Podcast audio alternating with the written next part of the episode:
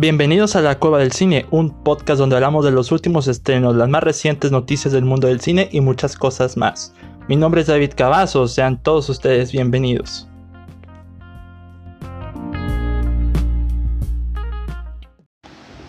Amigos, bienvenidos una vez más a la Cueva del Cine. Mi nombre es David Cavazos. Es un gusto estar con ustedes una vez más en este décimo episodio en el que hablaremos de poquitos temas, pero bastante fuertes, bastante interesantes con mucha tela de donde cortar. Así que, en síntesis, vamos a hablar de dos estrenos de Netflix que salieron esta semana a partir del 20 de abril. Y dos temas que nos solicitaron, que al mismo tiempo es como que uno solo, pero va a estar también cargado de muchas cosas interesantes.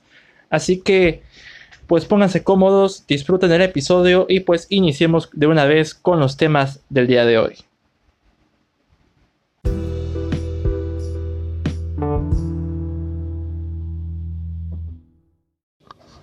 Iniciamos el episodio con uno de los estrenos que más esperaba en Netflix, al menos en la plataforma en, general.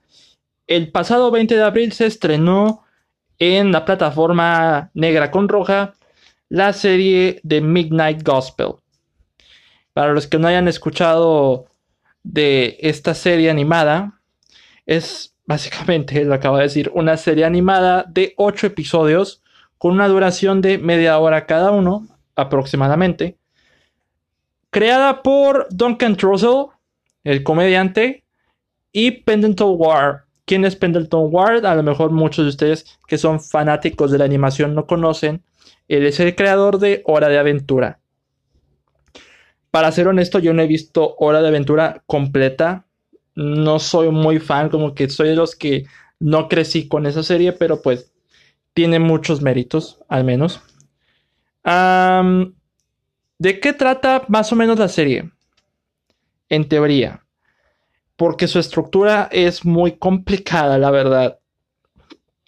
Nuestro protagonista se llama Clancy, que es la voz de Duncan Trussell, que tiene un podcast espacial en el que usa un simulador ilegal en el que lo ayuda a viajar a distintos planetas para entrevistar a diferentes personas para hablar sobre el, existencialismo, la filosofía, la muerte, el perdón, el sentido de la vida, la magia, este, estos conceptos que tanto hemos cuestionado, sobre todo la religión también está metido en, el tema.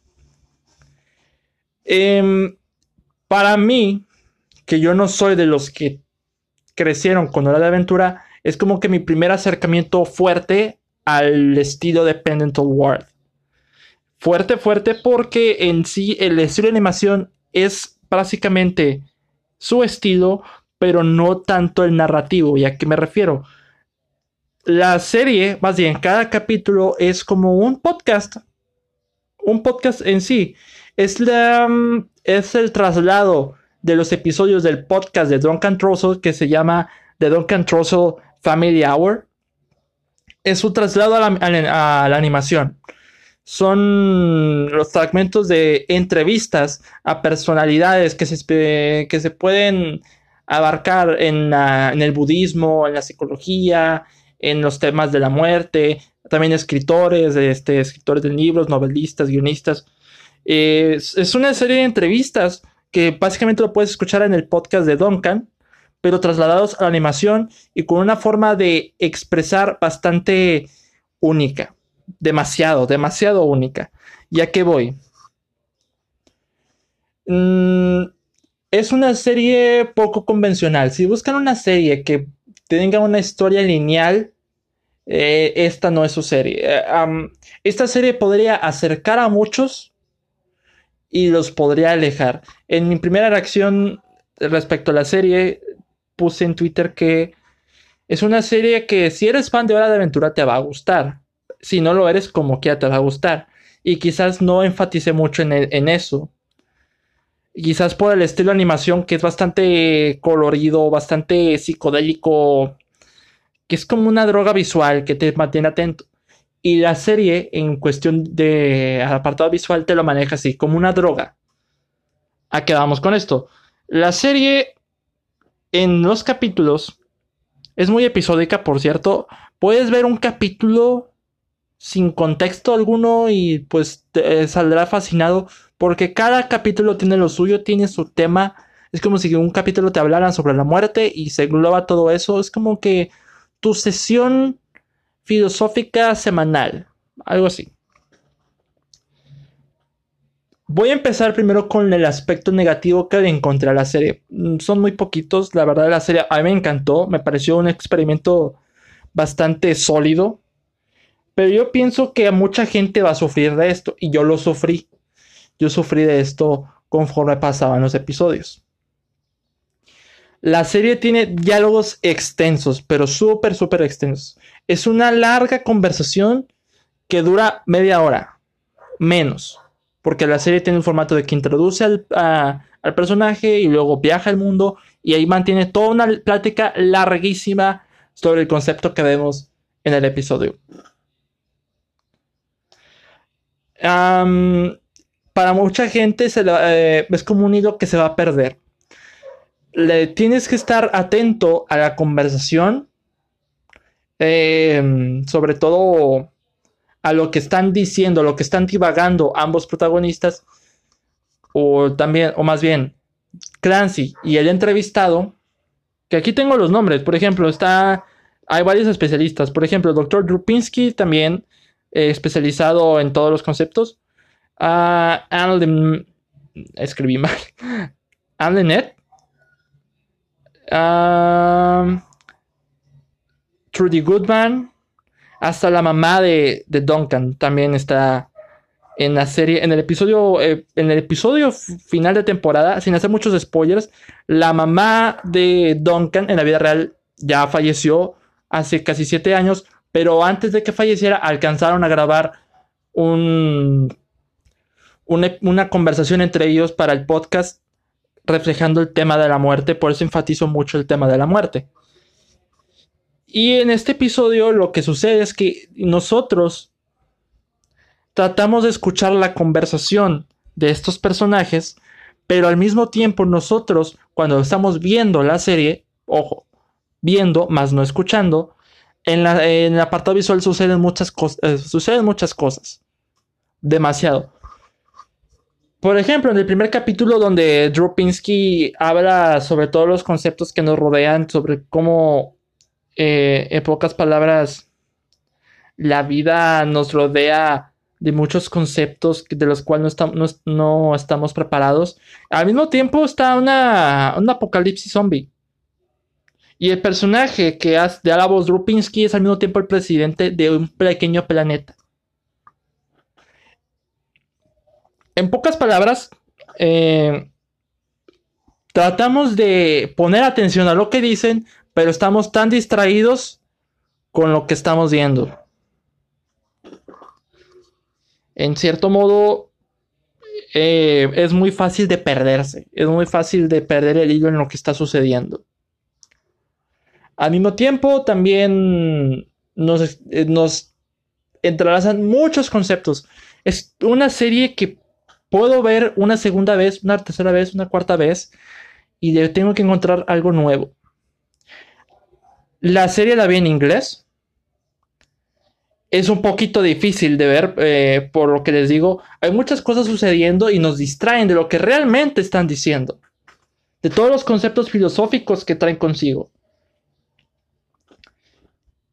sobre todo en el primer capítulo que va un poquito más con el uso de las drogas.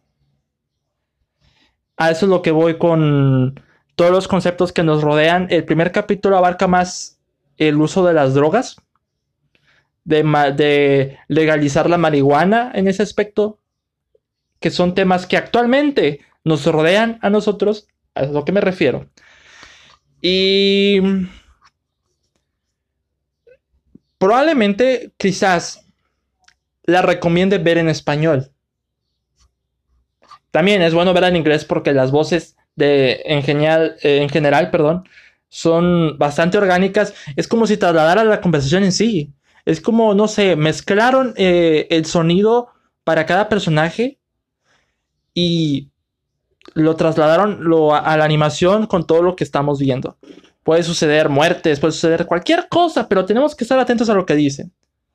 Es una técnica bastante única, pero bastante inteligente, honestamente. Y la recomendaría ver en español para no perderse eh, la conversación. ¿Qué es lo que sucede? Porque la mayoría de la gente que, bueno, pues estamos sometidos a leer los subtítulos cuando lo vemos en inglés. Y el problema es que yo, eh, bueno, es difícil en esta ocasión porque tratas de poner mucha atención a lo que dicen cuando lees los subtítulos, pero en el, fondo, en, cuando lo ves, eh, ves a los personajes recorriendo eh, los distintos mundos, al protagonista Clancy y al entrevistado recorriendo el mundo, explorando y conociéndolo, sucede mucho, mucho, mucho y te distrae. Por eso yo creo que es mejor, al menos si la quieren ver por primera vez, vean en español.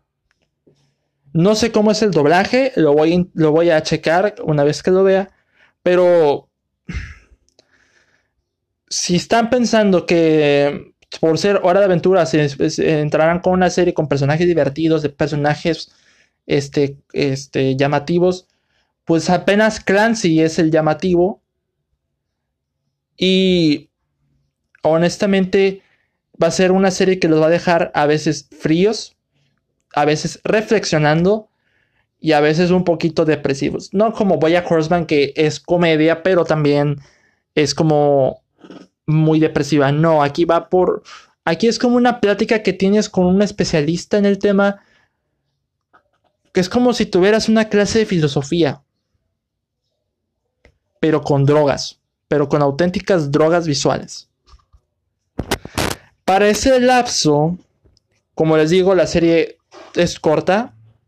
El episodio final es el que abarca con su madre, como ya lo comenté, es el que dura más y el que más pesa. Es una serie difícil de ver, honestamente. Tiene mucho que ofrecer. Y como les comenté, cada episodio tiene su tópico. El primer episodio se puede tratar de las drogas, de la eh, ¿qué, es el efecto que surte las drogas en nosotros. Y al mismo tiempo tiene un episodio que habla sobre la muerte, otro que habla sobre el amor, o de un amor perdido, del perdón, de la, eh, y ya enfocándonos más en el episodio final, pues sí, hablan de la muerte y cómo eh, dicen cómo es la muerte, pues simplemente es como, es como lo relaciono con Harry Potter porque es como simplemente como estar dormido y luego ya después de morir vuelves a despertar. Si les dijera todas las divagaciones filosóficas que tiene esta serie, no voy a acabar. Esta da para un solo episodio. Pero honestamente es una serie que me complace recomendar, que me gustaría que la vieran, al menos experimenten el primer capítulo. Sé que a algunos les va a volar la cabeza y otros simplemente a la mitad no lo van a soportar. Por eso es mejor que la vean en español, pero tiene mucho potencial. Eh, quiero hacerle una crítica escrita especializándome en cada personaje involucrado. Algunos son especializados en el medio, como en el guionismo, otros maestros budistas, como comenté. Pero siento que se, especializan más en la filosofía y se meten en el personaje, porque a veces, en ciertas partes del episodio, se les olvida que están este, dentro de un personaje. Porque por, por momentos llaman al personaje de Clancy Duncan. Pues es el que da la, voz Duncan Trussell, ¿verdad? Pero dice Duncan Trussell. Eh, ¿Quién es Duncan? Yo soy Clancy en la serie. Sí, cuando lo, vean van a entender, van, a decir. Es como que, sí, lo que te decía Duncan es que yo, Duncan, pero qué, ¿quién es Duncan? Yo soy Clancy. Y se quedan riendo, interactuando. Es que es eso, y muestran fragmentos de que era realmente un podcast trasladado a la animación. Algo verdaderamente difícil de hacer. Si ven esta serie, sin contexto alguno, no creo que la pasen muy bien. Si ven esta serie con el contexto de que Duncan Russell tiene este podcast hablando con diferentes personalidades acerca de la filosofía, de la del existencialismo, van a salir más contentos con el resultado. Tiene un episodio, no en la serie, sino en el podcast que me gustaría eh, recomendarles que, está, que tiene invitado a Dan Harmon. Quien es Dan Harmon es el creador de Ricky Morty y Community. Si van con esa idea de que, bueno, es un traslado a la animación del podcast de Trozo, sumamente recomendable. Y sobre, y sobre todo una leidita de los conceptos, una investigación a todas estas personalidades bastaría. Hace falta investigar más sobre el proceso. Es como... Ah, es, es, una amalgama de temas. No te deja respirar, no te deja de eh, eh, relajarte de tanto pensamiento que nos están metiendo a la cabeza conforme cada diálogo se está exponiendo. En la, la verdad, honestamente, es un proyecto difícil de ver, demasiado difícil. Me costó dos días ver la serie. Al menos creo que en el primer día pido los primeros cinco episodios. Y ya para el segundo día ya habrá terminado la temporada. Pero yo creo que es una serie que hay que irnos lento, lento, lento, lento. Porque hay mucho que analizar, mucho que contextualizar. Y pienso que una serie como The, Midnight Gospel Gospel, perdón. Rezas para que no lo cancelen. Eh, no sé si habrá una segunda temporada. El mismo Trussell dijo que eso es bastante incierto. Pero es una joya que deben ver, ver y escuchar. Um, una recomendación a lo mejor es que véanla sin sonido y escúchenla sin ver tal cual el televisor.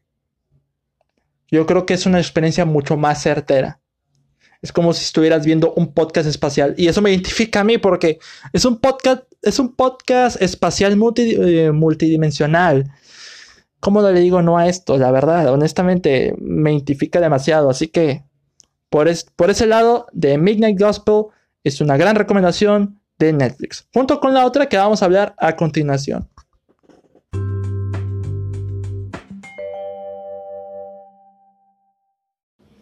La siguiente y última recomendación de Netflix se estrenó apenas el día de ayer, el día de ayer 21 de abril. Y se trata de un especial de comedia de tres episodios. Bueno, Netflix tiene muchísimos especiales de comedia. Entre mis favoritos están los de Franco Escamilla, los de Dave Chappelle y Seth Meyers. Pero esta dupla en general que les voy a comentar me entusiasmó al momento que se anunció y pues el resultado es uno prácticamente glorioso. Y estamos hablando de Middleditch and Schwartz. Especial de comedia 100% improvisado, así como creo que le, titularon como subtítulo, vaya. Como les comenté, era, es un especial de comedia de tres episodios. Cada uno tiene su temática especial, su propia presentación. ¿Y qué consta? Bueno, al principio del episodio Middleditch and Schwartz le preguntan a la gente sus experiencias previas y usan esas experiencias para soltar todo un sketch improvisado sin nada, nada, nada de guion y nada, nada de, utilería más que dos sillas. Así que es una recomendación muy breve, pero les voy a decir quién es Middleditch and Schwartz. ¿Quiénes son? Empecemos con el primero. Thomas Middleditch es un actor, también comediante, y es más reconocido por la serie de Silicon Valley de HBO, que la verdad les, recomiendo mucho que la vean, es una gran comedia, y es el creador de Beavis and Butthead. Con eso, les tengo todo listo para que se lancen a verla, al menos en HBO Go, que es donde está disponible. Y Ben Schwartz es, mm, es una personalidad bastante interesante. Muchos lo van a reconocer por Parks and Recreation. No he visto completa la serie, pero espero verla o terminarla. Pero en este caso, recientemente, fichas recientes, fue la voz de Sonic en la, en la película de Sonic en su idioma original, que hizo un gran trabajo, honestamente. Y también en trabajos de animación, es la voz de Leo en el actual reboot de las Tortugas Ninja de Nickelodeon, Rise of the Teenage Mutant Turtles. No he visto la serie en sí, es parte de la investigación, pero donde más me emociona a mí es que la voz de Dewey de DuckTales, del reboot de DuckTales, o como le llamamos aquí en español de Paco. Es la voz de Ben Schwartz. Un espléndido trabajo, por cierto. Y ahora hacen la alianza en este especial de comedia donde usan este, experiencias reales de la gente, no tienen ningún, ningún guion, es el chiste de la improvisación. Así que, en cierto modo, el primer episodio, solo por dejarlo así, habla sobre una poda en un estacionamiento, sobre cómo se conocen unos amigos en, en, en un estacionamiento y ¡pum! de volada, pues los invitan a una boda. Es lo que usan este par para sacar una comedia bastante eh, sacada de los pelos, en el buen sentido de la palabra. Es como que rebuscar, rebuscar, rebuscar. Y se nota que está improvisado, que nota que a veces le batallan. Uno de los, grandes problemas de la improvisación es que tienes que estar atento a lo que dices y recordar lo que dijiste. Recordar nombres, recordar situaciones, porque de una forma u otra se les va de las manos. Y aquí como que intentaron por poquito y se les sale de las manos porque hay una escena en el primer episodio, donde se les olvida eh, el nombre de cierto personaje. Dice, ¿cómo se llamaba? No, no me acuerdo. Y básicamente era, eh, era un chiste involuntario. Es como que, ah, caray, ya se me olvidó cómo se llamaba esa tipa. Y así. Y así se reflejaba la improvisación. Como que es un conflicto bastante usual en la improvisación sobre todo en los comediantes, es muy difícil de improvisar, demasiado, demasiado difícil, porque está sostenido a una contextualización de la realidad. Tiene los ingredientes no escritos, no están escritos, o como se podemos decir aquí, la, dinámica es preguntar a la gente qué, de, qué es lo más importante de sus vidas y ¡pum! Tenemos episodio de 50 minutos aproximadamente. La verdad me estaba muriendo de la risa con todo lo que estaba sucediendo, con toda la creatividad que tienen ambos. Es, una, es un verdadero deleite este tipo de comedias. Vale la pena verlo en Netflix. Se estrenó eh, recientemente el día de ayer y pues siento que para esos tiempos difíciles de cuarentena, al menos aquí en México se planea terminar hasta principios de junio. Hace falta reír y reír y reír. Y pienso que esta dupla es una gran recomendación para aventarte unas carcajadas bastante dignas, bastante bien ganadas y con y apreciar una técnica de comedia que es difícil de hacer, pero sumamente efectiva, como es la improvisación. Así que Middleditch and Schwartz es algo súper recomendable de, de ver si, si quieren al menos pasar un buen rato riéndose.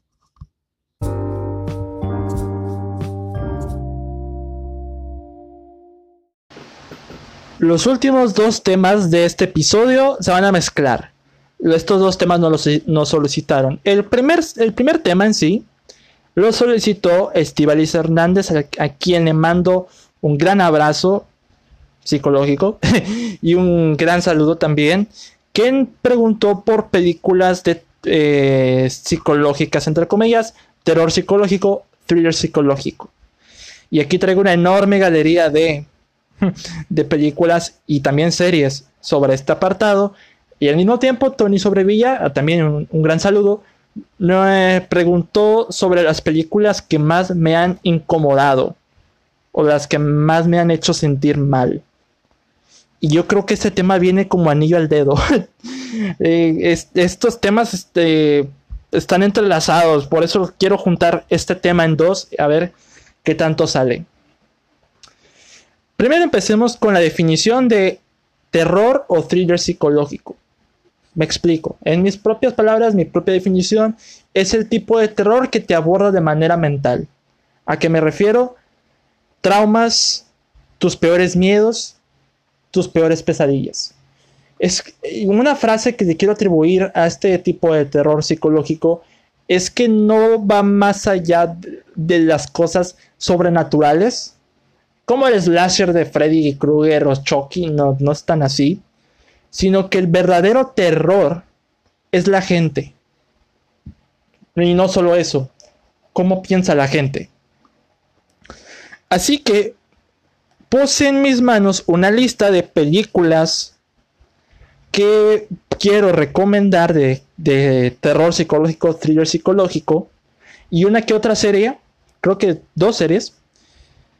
Y al mismo tiempo voy a hacer lo que Tony solicitó, hablar sobre cuál de, estos, de estas películas me incomodó más presenciar. Hay algunas que muchos ya habrán visto, otras que no, y otras que eh, eh, deberían ver o revisitar, la verdad. Así que por eso quiero juntar estos dos temas y a ver qué sale. Bueno, eh, tengo una, dos, tres, cuatro, cinco. 7, 8, 17. 17 películas slash series que voy a comentar de manera rápida, mi opinión breve para simple recomendación. Y la primera que quiero hablar es Psicosis de Alfred, Alfred Hitchcock. Si no me equivoco es del año 1940. No, 1900, no, me equivoqué. 1960, sí. Eh, todos conocen esta película y si no la han visto van a reconocerlo por la clásica escena del baño, de la bañera, del cuchillo y, y, y, la clásica eh, banda sonora, la clásica muerte de la regadera. Yo creo que todo el mundo se la sabe y el terror psicológico recae en el personaje de Norman, de Norman Bates. Eh, es un personaje sumamente interesante, sumamente terrorífico en esencia. Es una de las grandes películas de terror de toda la historia. Y pues pedirle un desarrollo a este personaje, pues yo creo que ya se lo dieron. La serie de Bates Motel, que no he visto, pero siento, y pues en manos de un, actor como es Freddie Highmore, pues siento que es un casting perfecto para el personaje de Norman Bates, al menos en su juventud. Así que otro proyecto bastante recomendable. La segunda película que quiero hablar es Rosemary's Baby de Roman Polanski de 1968. Creo que está Mia Farrow en, el proyecto. Es una de las películas que más me incomodó ver eh, en, lo personal. Todo, eh, todo esto de Rosemary's Baby sucedió antes de que le mataran a la esposa de, Polanski, Sharon Tate. Si habrán visto Once Upon a Time in Hollywood de Tarantino, sabrán que hay un pequeño diálogo que le hace guiño a de. Es el director de Rosemary's Baby. Sucede antes de lo que es, entre comillas, los sucesos de Sharon Tate y el clan de Charles Manson. Rosemary's Baby es una de las clásicas películas de horror que, honestamente, te dan escalofríos, pero para mal, te incomodan a más no poder. Y yo están actualmente en Amazon Prime, por si la quieren ver. Psicosis, no me acuerdo dónde está. Ah, tendré que investigarlo, pero sí sé que Rosemary's Baby está en Amazon Prime. Así que, pues, si le quieren echar un vistazo, adelante. La tercera que me gustaría comentar es Black Swan, el cisne negro de Darren Aronofsky. Que el cine de Aronofsky es bastante complicado, bastante difícil. Y eso que puse otra película de él en esta lista también. Ahorita vamos a hablar de ella. Pero Black Swan es básicamente la Whiplash del ballet. Y eso que eh, Whiplash no es tal cual un thriller psicológico, pero sí tiene muchos factores psicológicos. Em, otra película que reafirma que el terror está en la gente, más no en lo sobrenatural, en, eh, en, la búsqueda de la perfección, pero la perfección en, en, ¿cómo se puede decir? En su máxima expresión, en el mayor sentido de la palabra. Y pues en ese punto, Natalie Portman otorga una interpretación fantástica, incluyendo a Mila y su famosa escena de, de sexo, que le ha servido para parodias en, en el futuro, Siento que El Cisne Negro es una película que solo vi una vez y no estoy dispuesto a volverla a ver, la verdad. Igual es un poquito incómoda, te hace sentir mal, pero es difícil de ver. Como la mayoría del cine de Aronofsky, eh, Requiem por un sueño, Pi, este, No me acuerdo cuál más. Ahorita la otra que vamos a comentar también. Pero sumamente recomendable, honestamente. De A24 tengo tres. Una no la, dos no las anoté en la lista, pero quiero introducirlas por experiencias incómodas al verla. Una de ellas es La Bruja, de Robert Eggers. Que, ah, me gusta. Eh, también me acordé de otra película, ahorita la agrego. De Robert Eggers, quiero poner dos ejemplos. Es La Bruja y The Lighthouse. En el caso de La Bruja, es creo que de toda esta lista que estoy poniendo aquí, la más sobrenatural de, de la lista. ¿Por qué? Porque aborda todo esto del, del, Satán y el aquelarre, estos factores diabólicos, pero de una manera tan natural que acaba poseyendo a las personas de manera involuntaria, sobre todo por las creencias religiosas. y más eh, concorde a la década de, no la década, sino más bien el siglo, creo que 15, 16 más o menos en Nueva Inglaterra, donde todas estas creencias estaban como que apenas en su máxima expresión. Y en tan solo hora y media como que sientes esa aura de, de incomodidad máxima donde los personajes mm, te llegan a desesperar, te llegan a frustrar y tu experiencia es tensa, interesante y sobre todo caótica sumamente caótica. Y de Robert Eggers también tenemos The Lighthouse, que salió el año pasado con Robert Pattinson y Willem Dafoe. Esta también yo atribuyo que es un thriller psicológico y aquí va más por el lado de qué pasaría si sucediera mm, un mundo sin mujeres. Que dos personas estarían atrapadas solas en un faro. Imagínense, es Incluso tiene un poquito de Freud, de Sigmund Freud en, esa película. Y nos llevan a, cualquier tópico, a la locura, a, la amistad por conveniencia, básicamente entre comillas, al delirio, a la fantasía sexual, a la falta de una mujer, y, este, a la incomodidad personal, a la claustrofobia por momentos y al trauma de las de las cigüeñas. La escena de la cigüeña eh, es impresionante. Es una película en técnica espectacular, fantástica de ver y su edición de sonido es sumamente gloriosa. También sumamente recomendable. Uh, Hereditary de Ari Aster. Yo creo que no, no necesito presentación para esta película la tienen que ver sí o sí, es sumamente incómoda de ver y, una muestra de que hasta en las hasta en las familias hay lazos sumamente este delirantes. Pero no me, no me incomodó tanto de ver como otra de Ari Aster que salió en el 2019, la cual fue Midsommar. Con respecto a la pregunta de Tony, para este episodio, probablemente de la mayoría de esta lista que tengo, Midsommar es la más. es la que más incomodidad sufrí en una sala de cine. Sobre todo por una escena en sí, donde está una escena de sexo. Fue probablemente de las risas más incómodas que tuve en una sala de cine y todos estaban riendo. Todos estaban riendo en la sala de cine como que, ¿qué rayos está pasando? me generó muchísima incomodidad. Y la película es una tremenda locura y visualmente es espectacular también. Fue una de las mejores, tanto Hereditary, una de las mejores del 2018 y Midsommar, eh, una de las mejores del 2019. ¿Cuál es mejor de ambas? Yo creo que Hereditary, por su factor más eh, compacto, es una película más compacta en sí como que Midsommar se alarga un poquito de más, pero también mm, la valoro por la experiencia que tuve en la sala de cine, que al final es lo que el objetivo del cine, generar. La siguiente que quiero comentar es una serie de HBO que les recomiendo mucho. No me acuerdo quién es el creador. Gillian Flynn.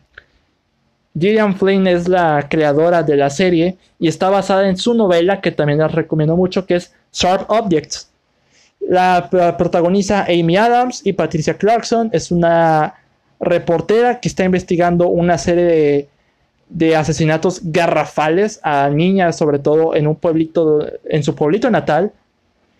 Y su relación familiar está por los suelos, está francamente eh, fragmentada. Por eso es como que el título Sharp Objects da como, si no me equivoco, es como que objetos fragmentados, algo así.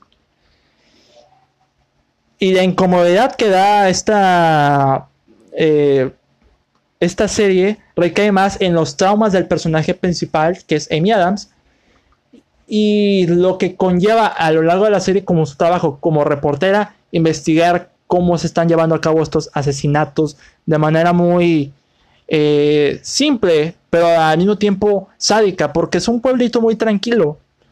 El, el, pueblito donde vive Amy Adams, el personaje, no me acuerdo cómo se llamaba el personaje en sí, pero es un pueblo muy tranquilo y que estén sucediendo estas cosas es bastante delirante también, bastante recomendable. Es una, es una miniserie, aclaro, tiene ocho episodios y también es muy difícil de ver, muy incómoda de ver, pero se la recomiendo enormemente. Yo creo que es de lo mejor que ha sacado HBO. Es del 2018, así que sumamente recomendable. La otra que quería comentar de Darren Aronofsky es Mother. Otra que es de las que a mí más me ha incomodado por su concepto de manejo de los acontecimientos de la Biblia en una sola casa. La película es protagonizada por Javier Bardem y Jennifer Lawrence. Probablemente mi interpretación favorita de Jennifer Lawrence. Y, y esta película me incomoda como thriller psicológico porque es claustrofóbica. Las tomas, que las tomas de la película en cuanto a cinematografía son muy cerradas. La mayoría de las cosas que vemos son este la cara de Lawrence, pero de una manera muy, muy, muy cercana. Y, y solamente la seguimos. La vemos de frente o la vemos de espaldas siguiéndola a lo que está pasando, pero vemos solamente su cabeza y apenas alcanzamos a ver lo que está sucediendo es como una sensación de no saber lo que está pasando. Y siento que también muestra una plusvalía, sobre todo en el apartado técnico.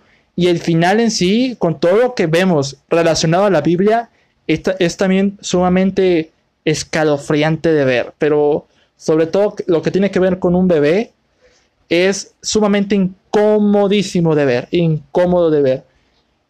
Es igual que todo el cine de Aronofsky, es sumamente incómoda, incómoda al 100%. Pero como relación a la Biblia, yo creo que es un buen resumen. Otro de los referentes del thriller psicológico es Mulholland Drive de David Lynch del año 2001 con Naomi Watts. David Lynch es una persona que pone muchas cosas muchas cosas al azar y hasta ahorita mucha gente le está encontrando significado. Y ahorita les explico un poquito más de eso porque puse una, tres cosas de David Lynch. O sea, de, las de David Lynch, esta es la que menos me gusta, pero es un buen ejemplo de thriller psicológico, de todo lo que conlleva. Pero hay otra más que simplemente la supera por momentos en incomodidad y es una de las, que, una de las películas que más me da miedo en ese sentido.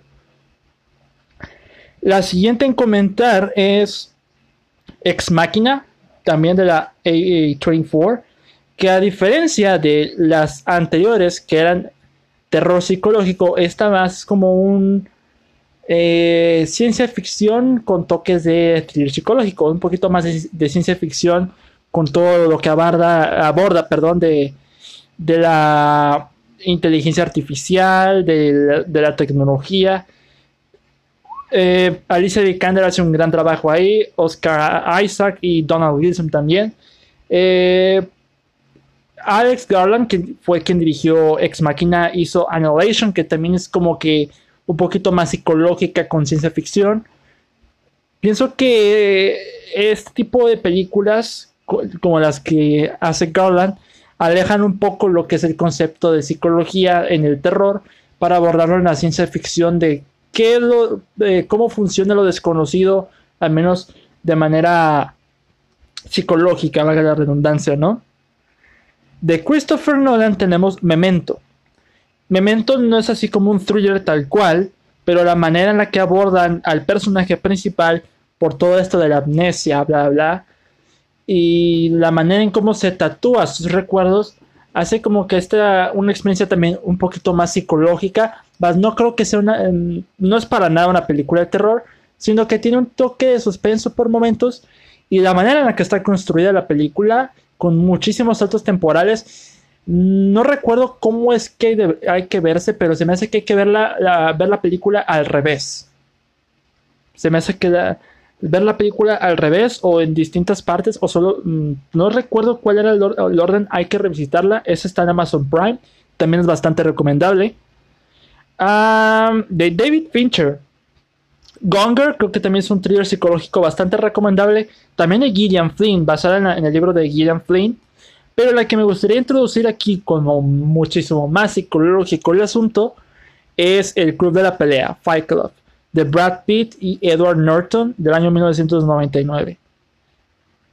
obligatoriamente tienen que verla, les va a volar la cabeza, al menos si no se saben, no se saben el giro, porque no quiero hablar, no quiero hablar mucho de esta película, porque regla principal, nunca hablen del club de la pelea, así que ahí, ahí se las dejo.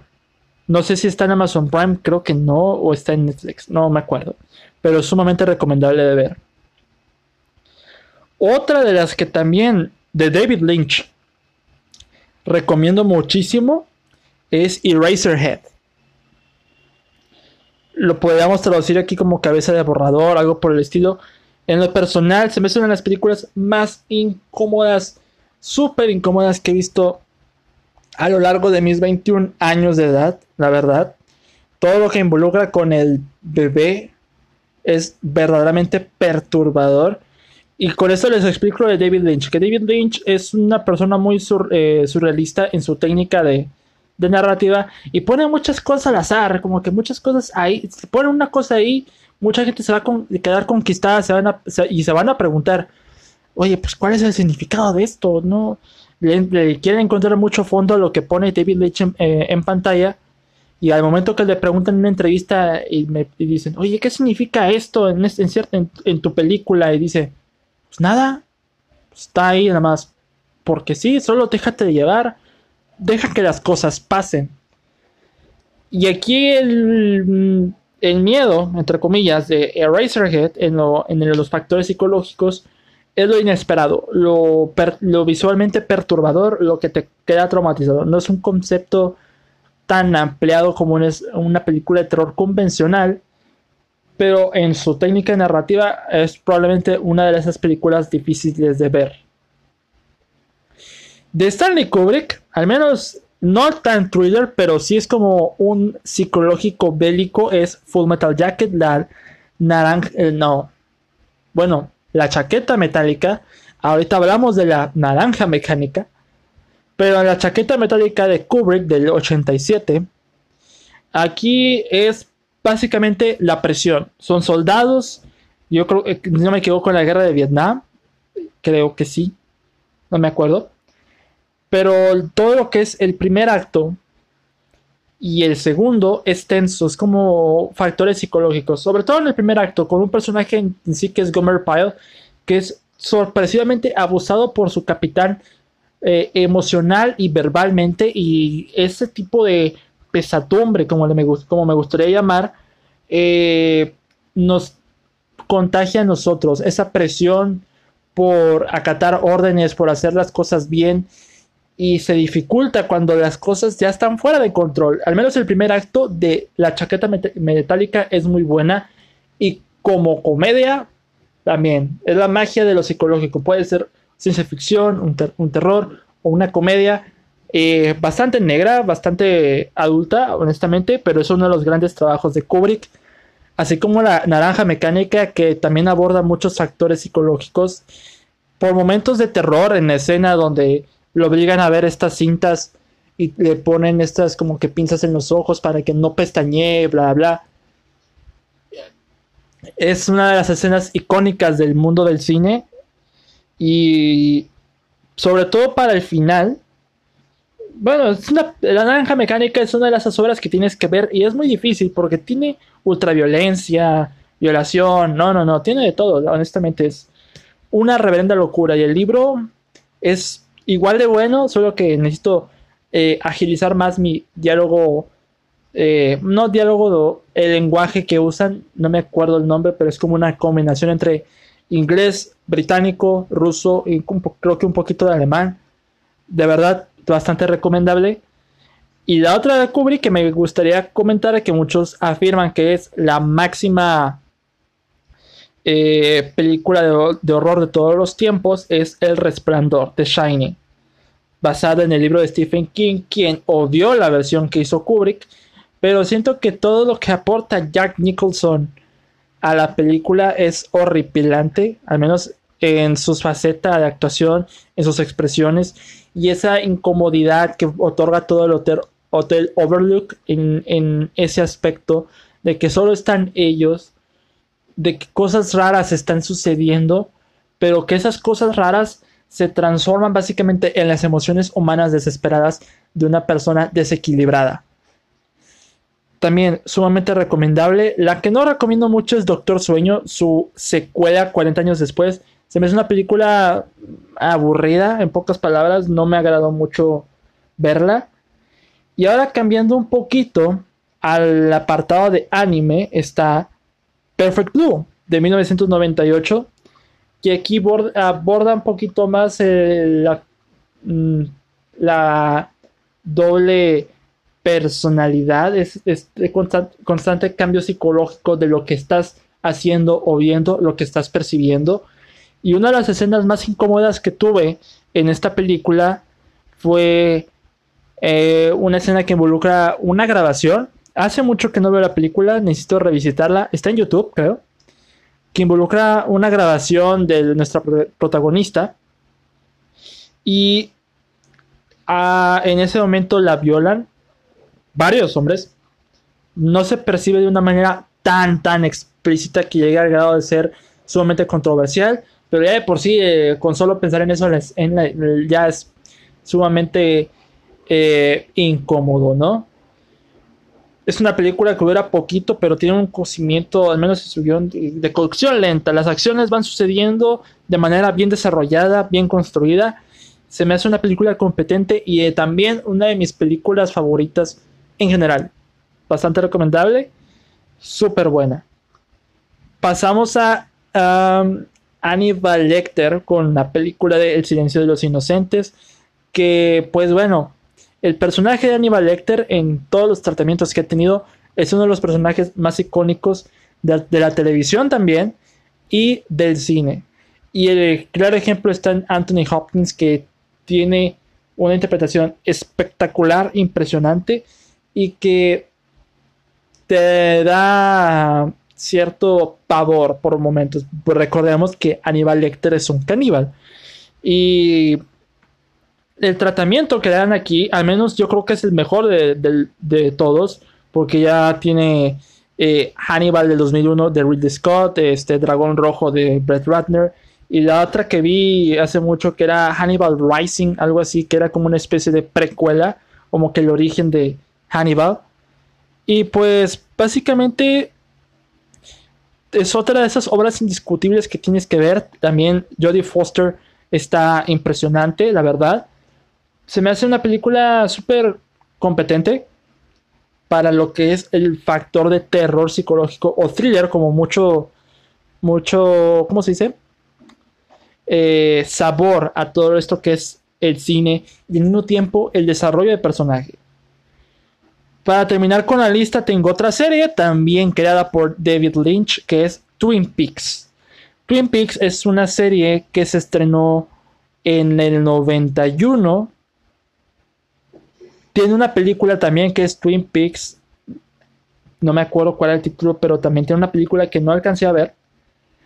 Pero he visto toda la serie. Vi la serie, las dos temporadas que fueron en los 90 y la más reciente salió en el 2017, que mucha gente la interpreta como una película de 18 horas, una película larga, tiene, tiene esa sensación, pero mucha gente la aborda como serie. Ya el debate está entre si es una película larga o una serie. La serie de Twin Peaks es un caso particular.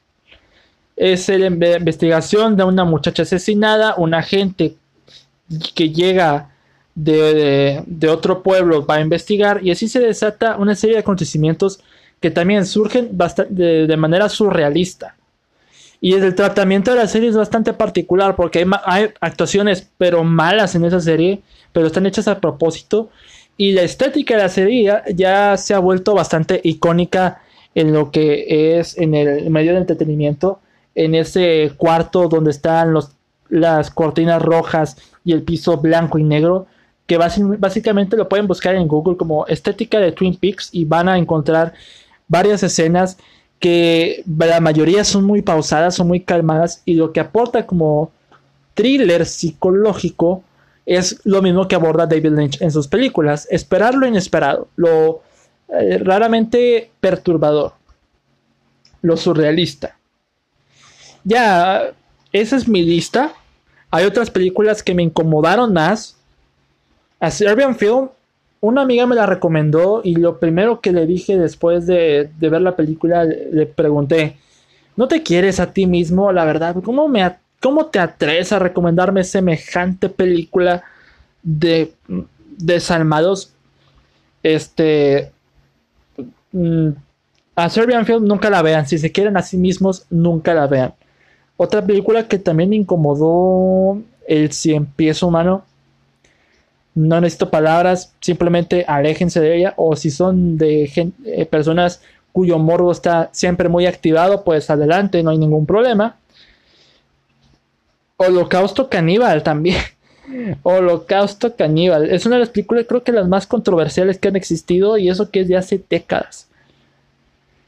Pero aquí están estas películas de thriller psicológico y, otra y una que otra serie que les recomiendo si las quieren revisitar, si las quieren analizar, serían digno analizar cada una, al menos su contexto, la manera en que se desarrolla o, simplemente el desarrollo de personaje. Así que ahí se las dejo la lista. Muchas gracias a Steve Alicia Tony por solicitar este tema, me gustó mucho y pues espero que hayan quedado satisfechos con mi respuesta y con la larga recomendación que, que he tenido, o más bien que armé a lo largo de, del episodio. Así que pues muchísimas gracias de verdad.